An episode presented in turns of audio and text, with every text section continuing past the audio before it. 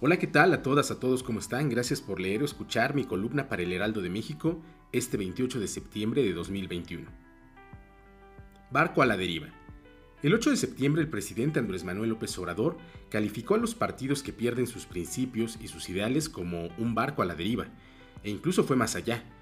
Dijo que si un partido se vuelve pragmático y lo único que importa son los resultados bajo la premisa de que el fin justifica los medios, no dura aseguró el presidente que aún es militante de Morena.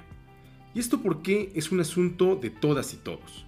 Porque justamente el presidente no hizo, como en otras ocasiones, un deslinde entre los partidos de la llamada mafia del poder y Morena.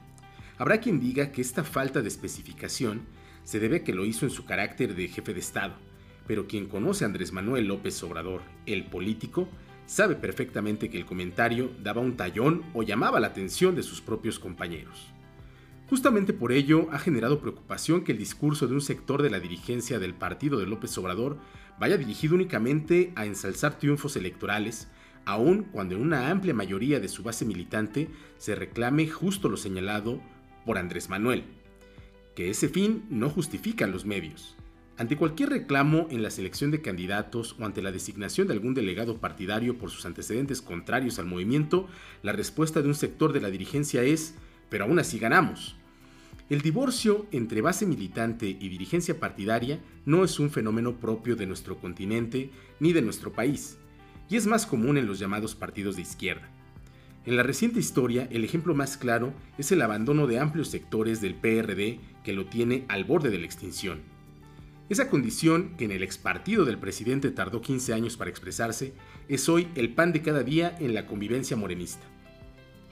Muestra de ello fue el penoso abucheo sufrido por el presidente de Morena en la celebración del tercer aniversario del triunfo de Andrés Manuel López Obrador, que además fue organizada y controlada por su propio equipo. Ante las muestras de falta de cariño o reconocimiento de esa base militante, el sector pragmático en Morena ha sacado sendo comunicado llamado Alianza Popular para continuar la transformación de México una estrategia de comunicación a la que solo le faltaron las firmas de consejeras y consejeros nacionales del partido, que son el máximo órgano de decisión. En el que, eso sí, firmaron hasta quienes sin ser militantes de Morena pretenden tomar decisiones sobre el futuro organizativo del partido de Andrés Manuel López Obrador.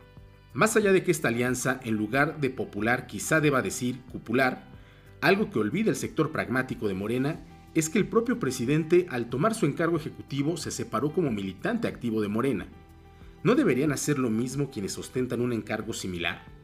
El desvío, el extravío, o como lo llama Andrés Manuel López Obrador, la deriva, puede golpear también a Morena. Que alguien le avise a su capitán.